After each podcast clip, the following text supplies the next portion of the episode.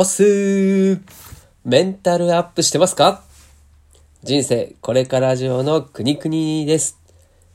今回も元気にやってまいりましょうもりもり 強がりじゃないですよ。はい、もりもりです。この番組は個人で稼ぐことを目標に脱サラした僕が頑張っているあなたの背中を押すメンタルアップ系の番組でございます。さて、やっていきましょうかね、今日も。で今日はですね、ちょっと実験的な話をしようと思うので、お付き合いいただけたら嬉しいです。というのもですね、先日、フォロワーの満足度を上げる3つのコツというテーマでお話をした回があるんですけれども、昨日ですね、音声 SNS と言われるクラブハウスというところでですね、あるルームがありまして、そのルームでこう公開音声配信的なことをちょっとやったんですよね。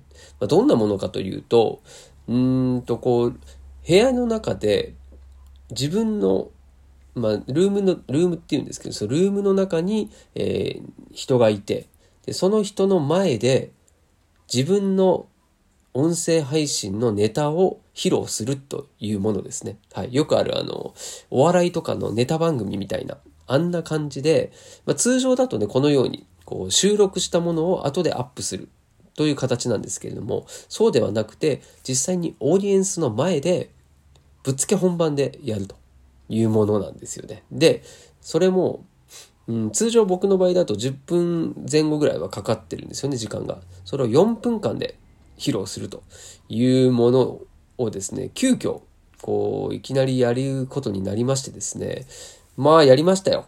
やりましたけど、まあ、その話自体は、一応ね、内容を伝えるってことはできたと思うんですけど、その内容自体について、え後からちょっとこう、フィードバックをもらいまして、その時の話がですね、まあちょっと自分としてはすごい学びだったんですよね。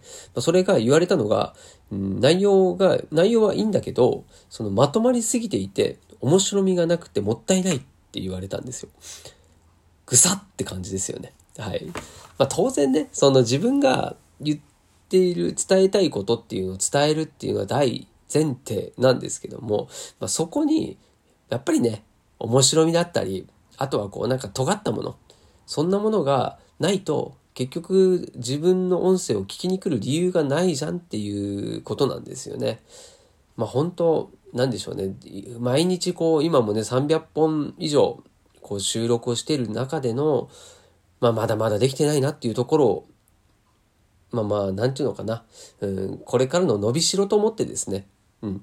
まあ、その、昨日のは、のその音声配信の公開では、まあ、学びとして思ったんですけれども、じゃあちょっと、うん、今回ね、改めて、その、昨日やったフォロワーの満足度を上げる3つのコツっていうテーマを、えー同じ内容で、同じ内容のものの、まあ、それをこうちょっと尖らせた感じで、えー話を作りなえ、変えて、それを今、今回ですね、えー収録をするということをやってみようと思いましてね。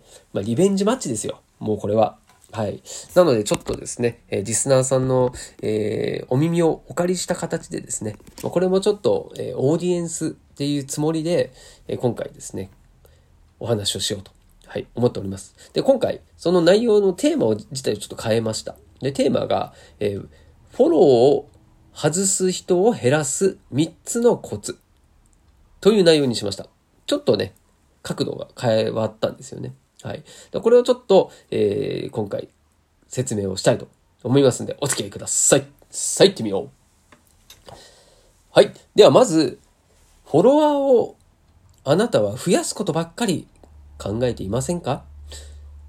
なかなかフォロワーが増えないとか、そういうね、悩み、すごいわかるんですけれども、だそれでね、どんなに頑張って、せっかく発信をして増やしたフォロワーがいたとしても、いつの間にかフォローを外されている。なんてことになれば、これはですね、非常にもったいないと思うんですよね。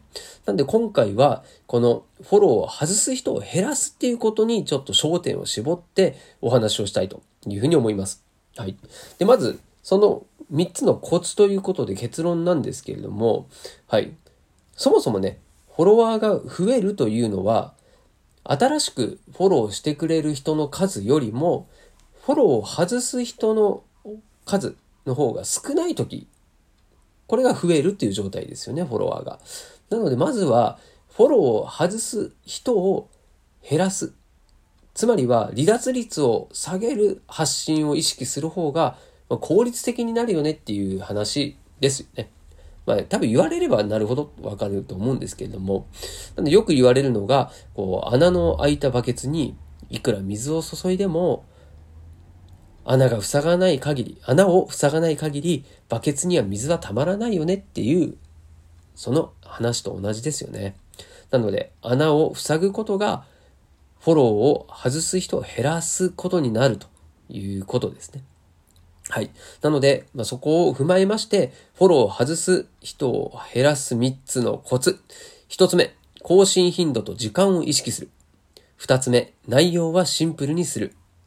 3つ目、フォロワーの悩みをテーマにする。はい。ちょっとここ余談ですけども、まあ、この3つ、コツの3つっていうのは、前回のフォロワーの満足度を上げる3つのコツと全く同じでございます。はい。あえてね、同じくしてみました。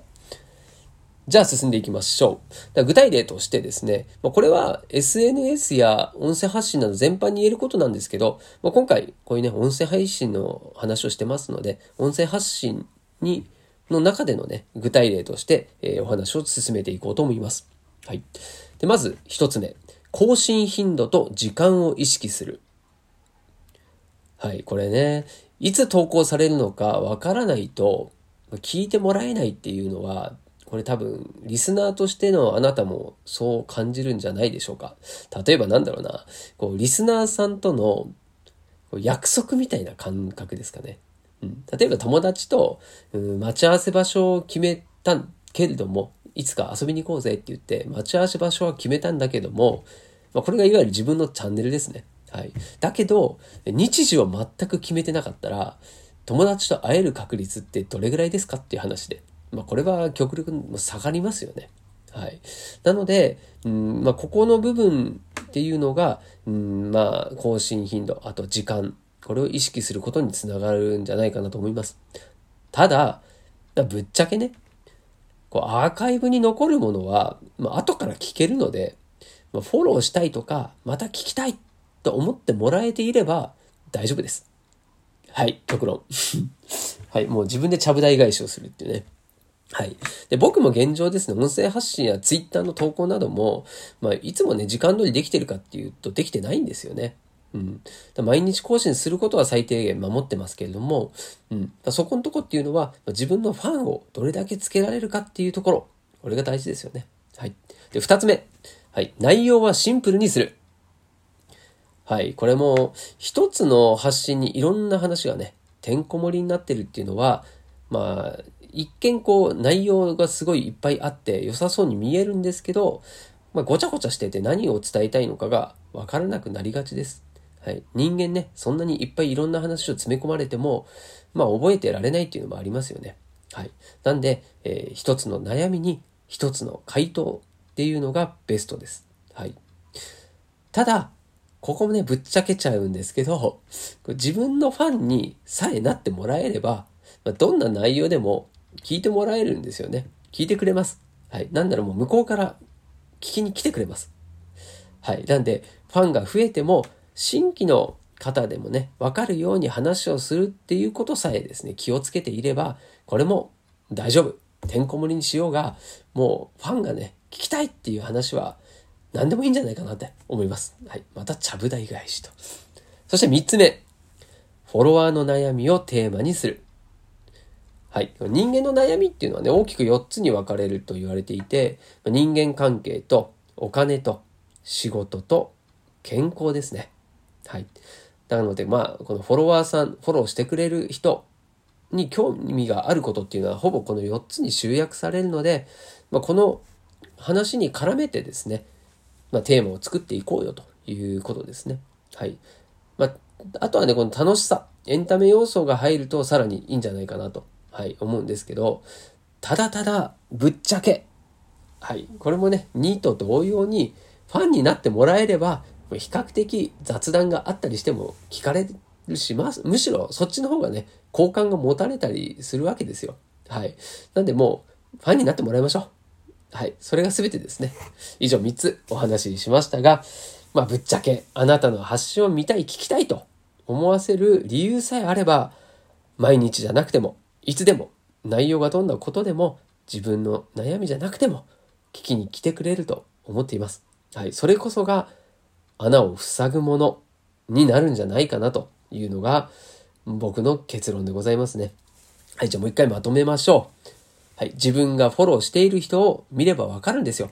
もう、なぜ自分はフォローしているのか。その理由を自分も作ればいいっていうことですね。他の人より尖った部分だったり、自分の意見、意思が入った自分だけのオリジナルの発信っていうのを心がけましょうというのが結論でございます。はい。まあ、ちなみに最初に言った3つのコツ、これもお伝えします。1つ、更新頻度と時間を意識する。2つ目、内容はシンプルにする。3つ目、フォロワーの悩みをテーマにするです。以上。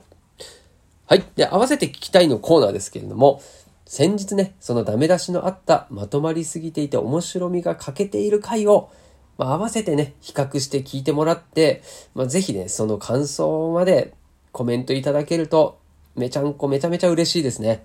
ぜひ、ご協力をお願いいたします。そして、僕のファンに一人でもなってもらえるっていうことを掲げてですね、今後も発信をしていこうと思いますんで、お付き合いありがとうございました。お相手はくにくににでした。したっけね